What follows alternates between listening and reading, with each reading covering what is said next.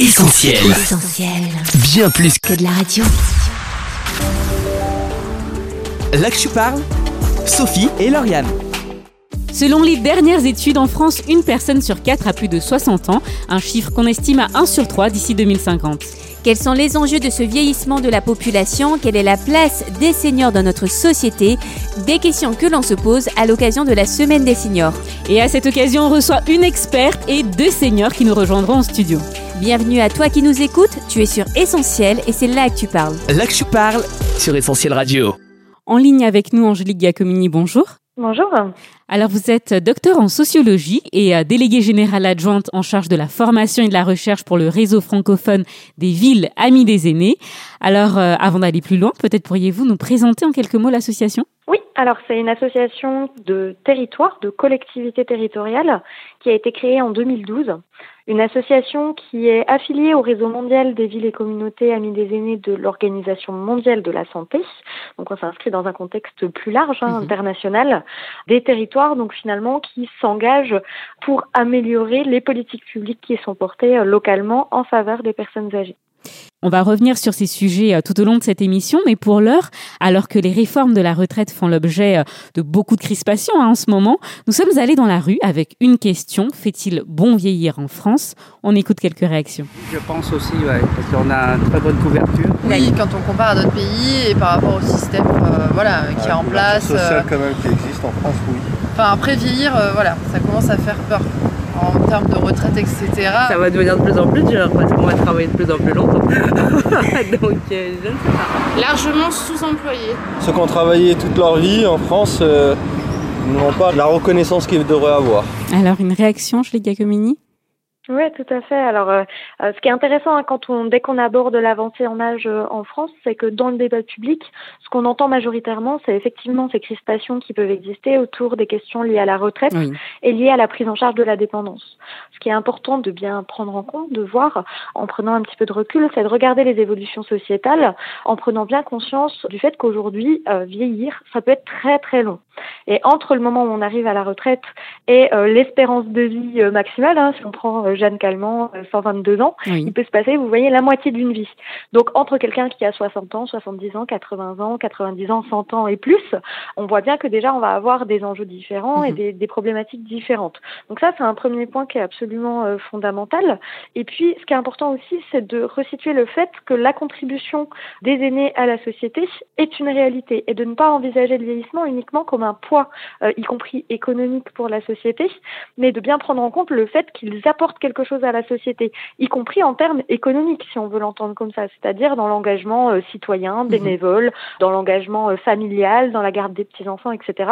Si demain, les retraités nous disent on est en grève et on ne fait rien euh, pendant une semaine, On souci faire, va mais- très vite voir la limite de notre système aussi. Donc c'est important aussi de repositionner les choses dans ce sens-là. Et puis par rapport à votre question de base, fait-il bon vieillir Oui. en France? Je trouve que c'est intéressant de la poser comme ça, aussi parce qu'on a l'habitude en France de beaucoup critiquer ce qu'on Oui. fait On se plaint beaucoup. et euh, de beaucoup mettre en valeur euh, ce qui peut se faire dans les pays du Mhm. Nord, ce qui peut se faire au Québec, etc. Évidemment, il existe des modèles extrêmement intéressants euh, et totalement différents, mais c'est aussi important de remettre au cœur du questionnement euh, la culture française, Mhm. les habitudes françaises, notre histoire, et le fait aujourd'hui qu'il existe également euh, des dispositifs extrêmement innovants, des acteurs très engagés dans la prise en compte du vieillissement, dans l'inclusion des plus âgés dans la société.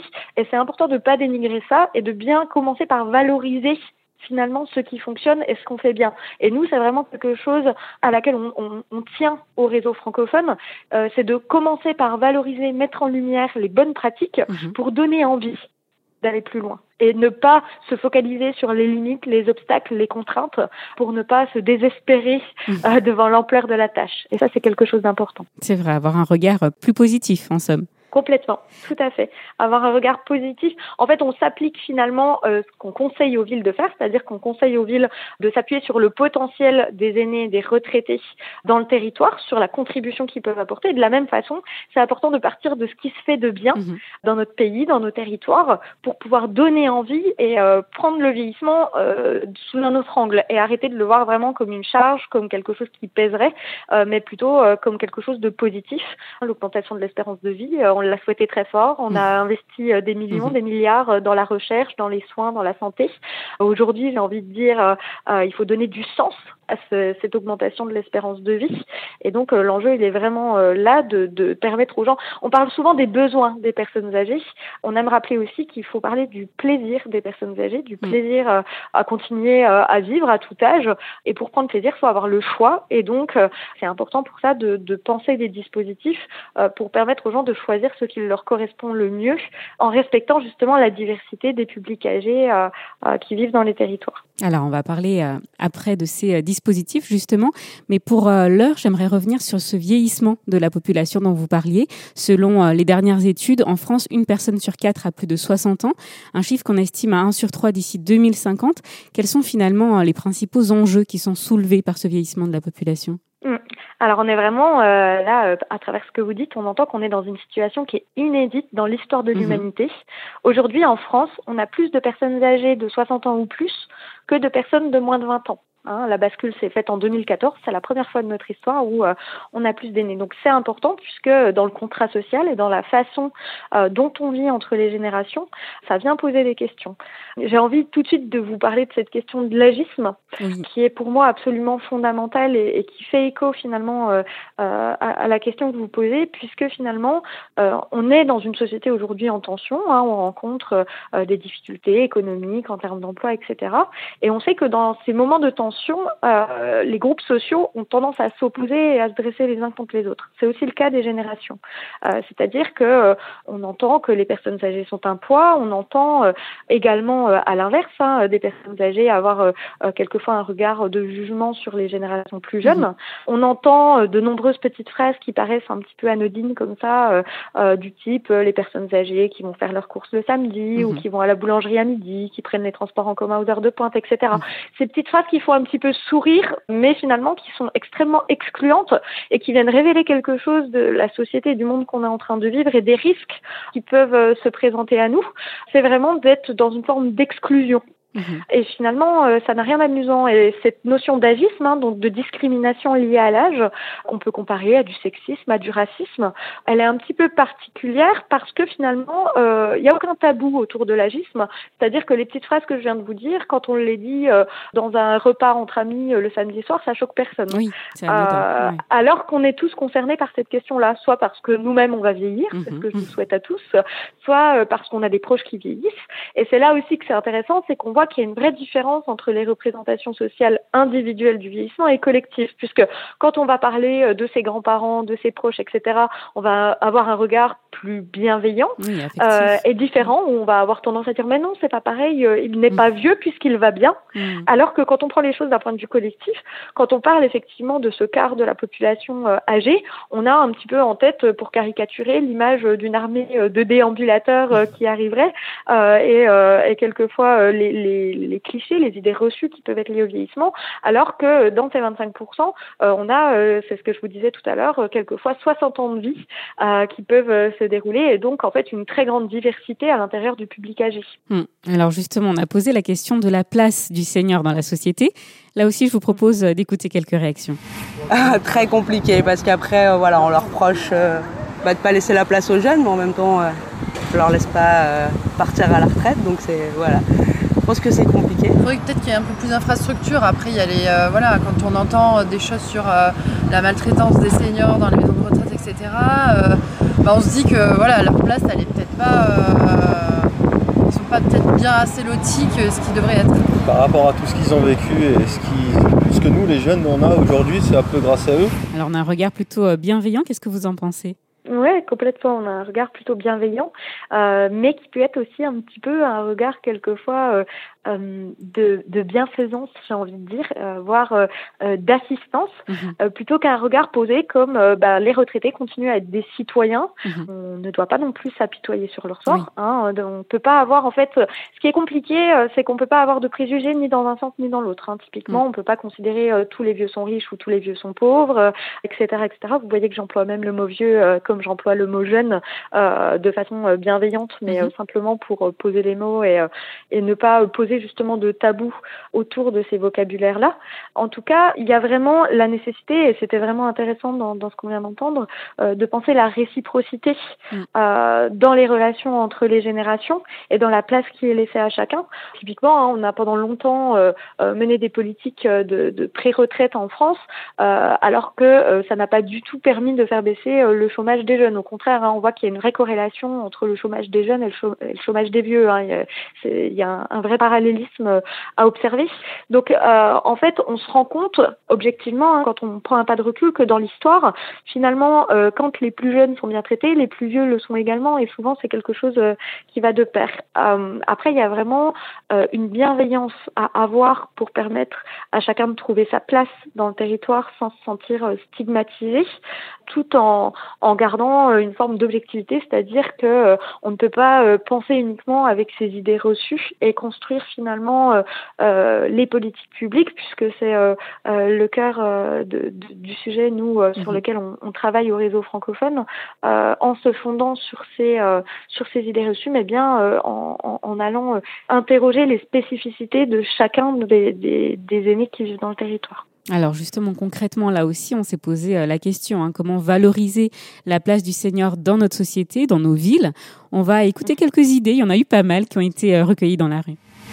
Peut-être aménager des, choses où il peut euh, accéder facilement aussi, voilà, que ce soit au niveau transport, au niveau niveau les structures d'accueil, pour les voilà, de sortir un peu. Peut-être plus les, les intégrer euh, peut-être dans les écoles pour aider les enfants, pour aider dans les cantines, dans les choses qui fassent toujours partie de la société et qui restent toujours actifs parce que ça aussi c'est très dur. Hein. Mon papa a continué de travailler après sa retraite parce que s'arrêter de travailler du jour au lendemain quand on a travaillé toute sa vie c'est compliqué, mais qu'il puisse participer et aider euh, à la vie euh, des quartiers. Tout ce qui est maison intergénérationnelle tutorat. Vraiment, il y a des milliards de choses à faire, je crois. Il y a des milliards de choses à faire, on l'a entendu. ah, ça c'est certain. c'est pas les idées qui manquent, c'est sûr. Et en fait, on se rend compte qu'en fonction euh, des territoires et de la diversité des territoires, il peut y avoir effectivement euh, beaucoup de choses à inventer. Et c'est ça qui est chouette aussi et qui doit être mis en valeur pour changer aussi, pour transformer cette image euh, qui est celle du vieillissement actuellement en France et des métiers liés au grand âge qui sont souvent délaissés. C'est de montrer le challenge qui est face à nous et en fait toute la liberté qu'on a à inventer des choses, à inventer des nouveaux projets. Et ça aussi, ça doit donner envie à des gens de se former pour venir réfléchir à ces questions-là et à ne pas le vivre euh, comme quelque chose qui serait euh, triste. Voilà. Mm. Donc ça, c'est vraiment un enjeu euh, essentiel. Après, plus spécifiquement, aujourd'hui, dans les territoires en France, il se passe énormément de choses, que ce soit sur l'environnement bâti, donc sur euh, l'habitat, la mobilité, les espaces extérieurs, ou sur euh, l'environnement social. Donc on va être vraiment là plutôt sur euh, les questions liées à l'autonomie, à la participation citoyenne, au lien social, etc. Donc il y a plein de choses qui peuvent être effectivement inventées avec un enjeu principal. Quelqu'un parlait de l'arrivée à la retraite de son père. Mhm. c'est un point qui est intéressant puisqu'en fait, finalement, l'enjeu, c'est pendant les, les temps qu'on peut qualifier de rupteurs dans l'histoire de vie, donc les moments de rupture de l'histoire de vie, qui dans le grand âge peuvent être effectivement euh, bah, l'arrivée à la retraite, le veuvage, euh, le changement de rythme qui se fait de façon plus insidieuse. finalement, il faut vraiment garantir que euh, les individus, les habitants, les citoyens puissent continuer à vivre, à prendre plaisir, à, faire des choses dans leur territoire, malgré ces événements de rupture. Donc ça, c'est vraiment le rôle finalement des politiques publiques et des acteurs de territoire que de se poser la question de permettre à chacun, quel que soient ses fragilités et ses spécificités, de pouvoir continuer à avoir accès aux services, aux produits, aux dispositifs euh, qui sont euh, dans les territoires. Donc ça, c'est vraiment un enjeu euh, qui est tout particulier. Alors justement, beaucoup de ces idées, de ces structures tournent autour de l'idée d'un lien intergénérationnel, un lien qui n'est pas forcément naturel hein, dans nos sociétés dites modernes. Comment le favoriser? On a posé la question, on va écouter quelques réactions avant de vous entendre là-dessus. Je crois que toute la problématique est là il faut s'inspirer de comment était organisée la vie avant, où euh, il n'y avait pas de rupture, euh, il n'y avait pas une place pour les jeunes, une place pour les vieux, une place pour les, autres. C'était vraiment une continuité. C'est dès la petite enfance, euh, les inclure et pas les mettre dans une case des gens qui ont fini leur carrière et qui ont fini d'être actifs, quoi, non ils ont un, savoir à transmettre encore et des valeurs, surtout des valeurs pour les jeunes d'aujourd'hui. Il y a des structures qui se mettent en, en, lien, les étudiants, je crois, ou les voilà, qui, qui, cohabitent avec les personnes âgées pour justement pour leur apporter de sortir de l'isolement, d'apporter une présence. Alors, qu'est-ce que vous en pensez? Complètement. Alors, euh, bah, pour rebondir un petit peu euh, sur les choses qui peuvent se faire euh, en son sein, je pense par exemple à la ville de Lyon, hein, qui a une résidence autonomie, c'est-à-dire mhm.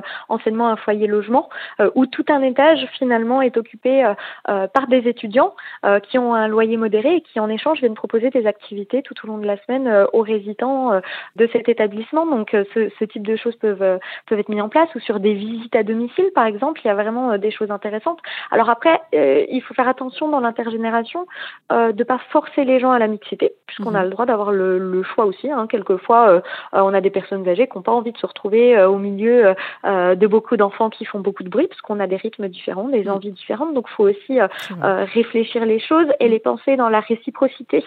C'est-à-dire que quelquefois, ça peut, ça peut être plus intéressant pour une personne d'aller au club d'échecs toutes les semaines, là où il y a également des jeunes et des personnes âgées et des moins jeunes et finalement toutes les tranches d'âge représentées. mais ils vont se retrouver parce qu'ils aiment tous jouer aux échecs et autour des échecs et pas pour faire de l'intergénération pour de l'intergénération, mhm. euh, plutôt que de les mettre en relation directe, j'ai envie de dire d'un bout à l'autre de la chaîne, un petit peu comme ça peut être fait euh, euh, de façon stéréotypée, c'est-à-dire une crèche et un EHPAD, où finalement, quelquefois, il peut y avoir moins de sens à ces rencontres. C'est pas mhm. toujours le cas. Il y a aussi des projets très intéressants en ce sens-là. En tout cas, c'est important de pas uniquement accoler, j'ai envie de dire, deux générations l'une à côté de l'autre, alors qu'elles n'ont pas d'envie commune et de projet commun. C'est plutôt euh, ça qu'il faut penser. Mhm. Après, sur l'intergénération, il y a quelque chose d'extrêmement intéressant qui se passe dans notre société moderne. Euh, c'est autour des nouvelles technologies. Puisqu'en fait, euh, on observe de plus en plus que les jeunes apprennent quelque chose aux plus âgés sur les nouvelles technologies. Donc on est sur cette question de la transmission qui a souvent été pensée euh, des plus âgés vers les plus jeunes.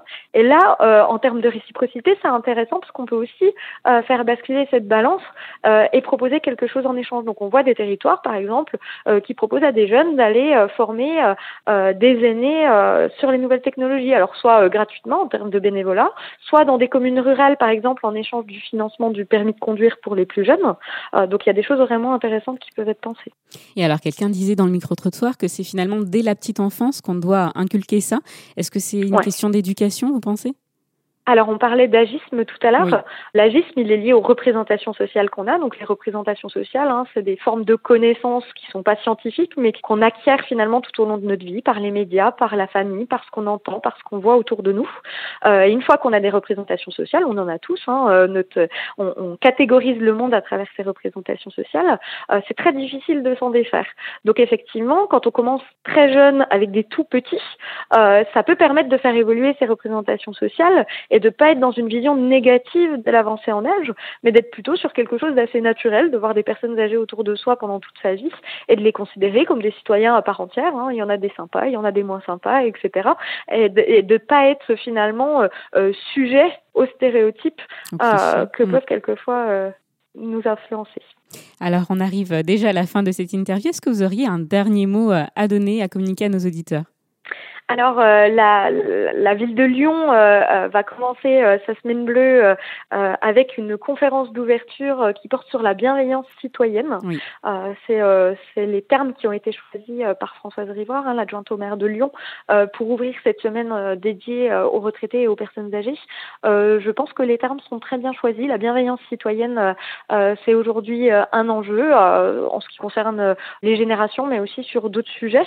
et finalement euh, je, trouve que c'est quelque chose d'important que de réfléchir ensemble à la société qu'on a envie de construire et à donner du sens finalement à cette longévité, euh, puisque finalement euh, on est tous concernés par ce sujet de près ou de loin. Mmh, c'est sûr. Alors pour nos auditeurs non lyonnais, on rappelle qu'il y a des événements qui sont organisés un peu partout en France. On peut retrouver toutes ces informations sur le site semaine-bleu.org. Et puis on va rappeler aussi à nos auditeurs pour aller plus loin loin le site de l'association dans laquelle vous êtes investi Oui, tout à fait. Donc, des aînés-rs.fr. Très bien. Et eh bien encore, merci Angélique Giacomini. Merci à vous. Merci, au revoir. Là que je parle, Sophie et Lauriane. Merci Sophie pour cette interview très intéressante sur laquelle on revient tout de suite avec deux seniors qu'on accueille en studio. C'est l'heure du débrief plus. Là que je parle, le débrief plus. Huguette, bonjour. Bonjour. Vous avez 81 ans. Et on précise, vous avez sept petits-enfants, une arrière-petite-fille et deux en attente. C'est ce que vous nous avez dit tout à l'heure. Hein Voilà. et vous nous avez rejoint en studio avec votre sœur Eliane. Bonjour. Bonjour. Vous êtes la petite sœur, on le précise. Oui. 78 ans. Bien petite. Merci à toutes les deux d'avoir accepté notre invitation. Alors, est-ce que vous avez une réaction à ce qu'on vient d'entendre? Est-ce qu'il y a quelque chose qui vous a particulièrement marqué dans cette interview? Alors tout était bien, j'étais très positive euh, à ce que j'ai entendu. Elle a parlé de bienveillance, elle a parlé de, de l'aide aux aînés, toutes ces activités. Euh, Je crois que la, la conclusion euh, était euh, les aînés, ils font partie de la famille. Mhm. Il faut que ce soit dans les, même s'ils vivent chez eux, mais il faut que on s'intéresse aux anciens comme aux enfants, comme aux jeunes, qui etc. Et c'est une chaîne continue et on peut pas les ignorer. Une partie Voilà. intégrante de la famille. Ça, c'est une partie intégrante et intégrante. Même si on n'en a plus, on peut avoir des voisins, des amis euh, avec lesquels on peut intervenir et, et voilà savoir s'occuper d'eux. Et quand ils sont, bon, dans les aînés, dans les personnes âgées, il y a des gens en bonne santé, il y a des gens qui sont en difficulté, mais même dans les jeunes aussi. Donc là, moi, je pense que c'est des individus et puis ça fait partie de la vie. On n'a pas à les mettre au rebut parce qu'ils sont âgés et, et puis pas s'occuper d'eux. et Voilà. Et vous, Eliane, qu'est-ce qui vous a marqué dans ce qu'on vient d'entendre? C'est très proche. J'ai beaucoup aimé euh, un jeune, je crois, qui dit euh, il faut apprendre tout petit. Dans le micro-trottoir qu'on a Euh, entendu, oui, oui. mais, oui, Oui, mais oui. c'est ça, parce que nous, nous sortons d'une famille italienne et on a eu en Italie euh, des oncles à nos parents qui étaient très âgés, mais qui vivaient avec leurs enfants, leurs petits-enfants dans des grandes fermes et tout ça. On a connu, on a vu ça de nos yeux. Ils étaient bien traités, donc euh, ben c'est ce qu'on reproduit après chez nous. Hein. Maman, je l'ai gardé dix ans, dix ans euh, à la maison, malade, etc. Mais je veux dire, euh, j'aurais pas pu m'en séparer. voilà. Alors des fois, c'est vrai aussi quand on est jeune. On se recherche entre jeunes. Et je parle jeunes, c'est pas 20, 25 ou 30, c'est 40, 45, 50. On, on a des choses à se dire dans cette tranche d'âge-là. Alors communs, souvent, ouais. on les aime, mais souvent, des fois, j'y faisais attention dans les réunions de famille, parce que des fois, ils peuvent rester un peu seuls, parce qu'ils entendent moins bien, parce que ils n'ont pas les mêmes conversations. Ça, c'est des petits détails. Mais moi, je me rends compte que j'habite un immeuble où j'ai beaucoup de jeunesse, il y a des étudiants, mais Eliane, t'es là ce soir, on peut venir, on peut venir. Voilà, parce que j'aime euh, partager, je, voilà. Et je suis étonnée que des jeunes de 20, 22 ans me recherchent. Mais c'est bien. Oui. On va en parler d'ailleurs euh, de cette relation intergénérationnelle un petit peu plus tard. C'est beau ça. Alors, avant d'y arriver, je vous propose de parler de la retraite. Une phase fatidique, hein, on peut le dire. Oui, Est-ce que c'était un, un chamboulement pour vous dans votre vie? Comment vous l'avez vécu? Alors moi, comme j'ai continué à travailler, que je travaille encore, euh, ça n'a pas été un chamboulement terrible. Je l'attends encore, la retraite. Euh, mais financièrement, elle a, même si j'ai perdu du temps pour la réclamer, mais je l'ai quand même euh, reçue maintenant. C'est pas un, un handicap, c'est pas un, choc. J'ai vu dans ma vie professionnelle beaucoup de gens qui attendaient la, la retraite avec impatience, ils en avaient marre, ceci. Alors quand ils avaient la retraite, ils étaient contents, et puis un an après, euh, ces clients-là, eh ben, les mêmes euh, s'ennuyaient. Euh, ils pouvaient plus se supporter et, euh, et voulaient travailler. Ils étaient contents d'avoir pris la retraite, de plus rien faire, et puis après c'était le, co- le contraire. Alors, on parle Alors- souvent du sentiment d'utilité. Est-ce que justement, Oui. ils avaient ce sentiment de ne Voilà. plus être utiles? Voilà. Alors, euh, bon, ben, il y en a qui s'occupaient dans leur jardin, il y en a qui s'occupaient. Il y avait des clubs aussi où se réunissaient, il y avait des, des- des choses comme ça. Moi, j'ai jamais participé à ça parce que j'étais trop occupée par mes affaires. Mais voilà, c'était des jeux, c'était des choses comme ça. Mais il y avait aussi ceux qui faisaient de l'aide aux devoirs, aux enfants, qui étaient utiles. Et puis d'autres choses, quoi. J'ai pas tout en tête. euh, euh, mais voilà, il faut qu'ils s'occupent après la retraite Rester et puis actifs. pas et puis pas faire, euh, même s'ils vont faire de la promenade, euh, il faut qu'ils aient une activité d'esprit aussi- aussi. Hein. Et vous, Eliane, vous faites du bénévolat. Est-ce que c'est une façon de, de garder justement ce sentiment d'utilité? Bah oui, il y avait un besoin là, en plus. En plus, j'aime beaucoup les enfants, bien sûr, donc euh, ça m'a attiré forcément. Mais la retraite pour moi, ça n'a pas été du tout un choc parce que euh, ma sœur avait besoin, elle a comblé le vide de mes activités par son magasin à Montluel. Et vous embauchez. Donc elle m'a très vite. euh, Ah, bah, ça, c'est- c'est- voilà, voilà, pendant deux ans. C'était un peu avant la, la retraite, ça. C'était avant la. Non, non, quand j'ai arrêté les- de Oui, travailler sur les foires. Ah oui, et les foires, ensuite, euh, ben, les parents vieillissants, ils avaient besoin de, de nous, elles Oui. ne pouvaient pas, donc euh, j'ai quitté le magasin et je me suis occupée d'eux pendant des années. Donc euh, je les ai pas vus passer, les 18 ans là. C'est passé très vite. Et là, vous parliez des enfants. Vous êtes euh, donc on a parlé de bénévolat. Vous êtes Mhm. investi dans une école, c'est ça? Oui, pour l'instant, je me suis un petit peu Ah arrêtée oui. parce que j'étais trop fatiguée, je, je pouvais pas respirer, etc. Bon, je voulais pas être fatiguée de malade devant Oui, les enfants. oui. On va voir euh, ce qui va se passer, mais c'est avec une joie immense chaque fois que je les retrouve. euh, et puis encore maintenant. que si tu reviens, Yann. Vous êtes attendu. On a parlé euh, du fossé générationnel. Qu'est-ce que vous en pensez? Est-ce que vous vous sentez déconnecté de la nouvelle génération? Alors, on aura compris, Eliane, au travers de ce que vous nous disiez, le fait d'être bénévole dans une école, que non, il y avait quand même des liens, et puis même au travers de votre immeuble Oh oui. avec, euh, avec les, les jeunes. Mais par exemple, si on parle de numérique, est-ce que vous sentez qu'il y a vraiment euh, Ah bah oui, là. un point sensible là? Elle est mignonne. oui, bien sûr. Très honnêtement, on n'a plus la même mémoire que quand on a 20 ans, 25 ans, 40 ans encore. hein. Ça se diminue un petit peu quand même. Alors, on me fait voir, très souvent, quand j'appelle à l'aide pour mon ordinateur, au lieu de m'expliquer que j'ai le temps de noter, on me fait tac, tac, tac, Directement. tac, tu vois, Voilà. ça y est, c'est fait. Et je reste, euh, voilà. Alors ça, il va falloir remédier à ça. Mais si on vraiment on, on aide les personnes de notre âge, c'est formidable. Mais on n'est pas né avec ça dans les mains, quoi. C'est sûr que on se sent en- un petit peu en retrait. Alors Huguette, Eliane, merci Oui. beaucoup pour euh, cette discussion très intéressante qu'on vous propose de poursuivre. Mais avant, on va marquer une courte pause en musique. On va s'écouter I Lift Your Name Up du groupe Planet Shakers. Là que je parle, Sophie et Lauriane.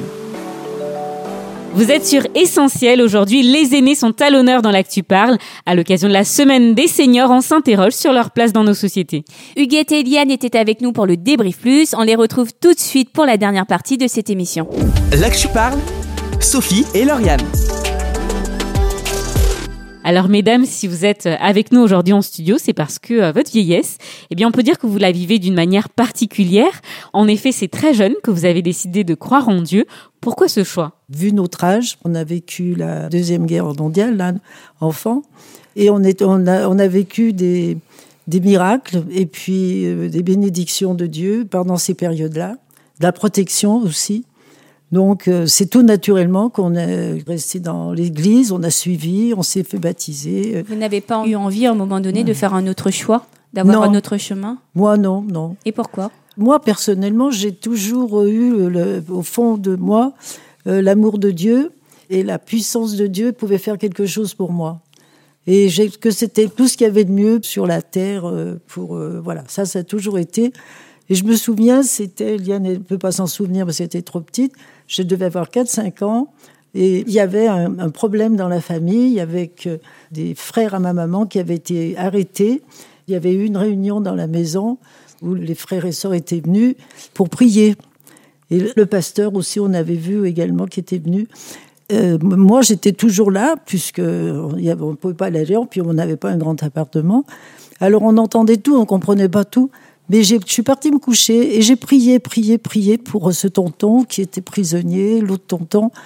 Et puis le lendemain, j'étais contente de moi. J'ai dit, tu sais, j'ai fait une prière hier soir, maman. Ben, eh ben, ça va réussir. Enfin bref.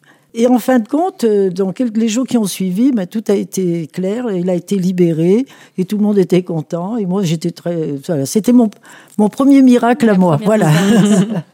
Alors, euh, cette fois, beaucoup euh, disent que c'est finalement pour les vieux. hein, on l'entend souvent. Qu'est-ce que vous pourriez dire à, à ces jeunes-là qu'ils pensent? Ah ben moi je pense que non, c'est faux, c'est pas que pour les vieilles personnes, c'est surtout on peut commencer à avoir la foi tout petit.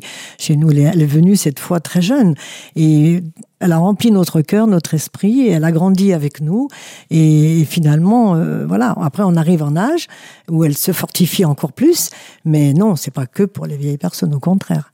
Et qu'est-ce que ça apporte? Quelle différence Eh ben, ça apporte une sécurité, une assurance. Moi, quand j'allais à l'école, euh, voilà, je passais des contrôles, des examens, je partais avec la foi, et tout se passait bien. Et j'avais pas trop de trac, c'était bien. Je m'appuyais sur mon Jésus déjà, toute petite. Voilà. Donc euh, non, non la foi, c'est à tout âge à tout âge. Puis ça peut porter vraiment, ça peut donner aussi euh, des très bonnes choses euh, dans le cœur, puisque ça peut apporter la compassion, ça peut apporter le pardon. Et là, j'ai fait des très belles expériences dans ce domaine et je peux vous dire que c'est une libération totale. C'est une joie après qui reste, qui s'étale.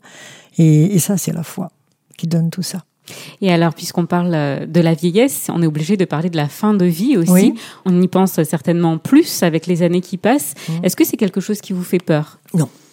Il y, a, eu une période, même plus jeune, où on y pense des fois, puis on se dit, oh non, on va pas penser à ça. Mais là, euh, euh, moi, j'y pense un peu depuis que j'ai 80 ans, parce que je me suis me dit, bah, tiens, maintenant, c'est, on arrive un peu au bout du tunnel. Et donc, euh, ça peut être n'importe quand, mais, mais, pas avec appréhension. C'est-à-dire que je dis, Seigneur, j'ai encore des choses à faire. J'ai, je, je travaille. Encore un euh, magasin. Non, non, non, pas ça, pas, pas ça, je libère. Non, non, pas, pas, pas, pas, du magasin, au contraire. Euh, mais euh, il y avait, il y a des choses de faire de, de autrement pour lui d'ailleurs, euh, et puis pour les enfants, pour euh, apporter. Voilà, mais bon, on sait que en n'étant pas malade, en étant de bonne santé, tout peut arriver, bien sûr, mais à tout âge. Hein. voilà. C'est vrai. Et vous, Eliane, la mort, est-ce que c'est quelque chose qui vous fait peur? Alors euh, non, plus maintenant, non, pas longtemps. Euh, non, non, petite peut-être un peu, j'y pensais quand il y avait des personnes autour de moi.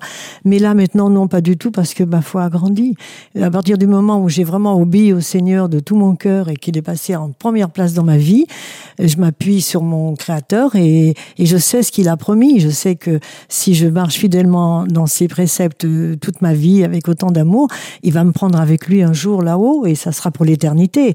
Donc, euh, une éternité bien plus glorieuse que ce que nous pouvons vivre malheureusement ici-bas. Donc euh, j'ai plus peur du tout. Non, non, pas vraiment, honnêtement. Eh ben, on arrive à la fin de cette émission, mais on ne peut pas vous laisser partir sans vous demander votre verset préféré. Ben, il est tout simple, il est court, mais il est précis.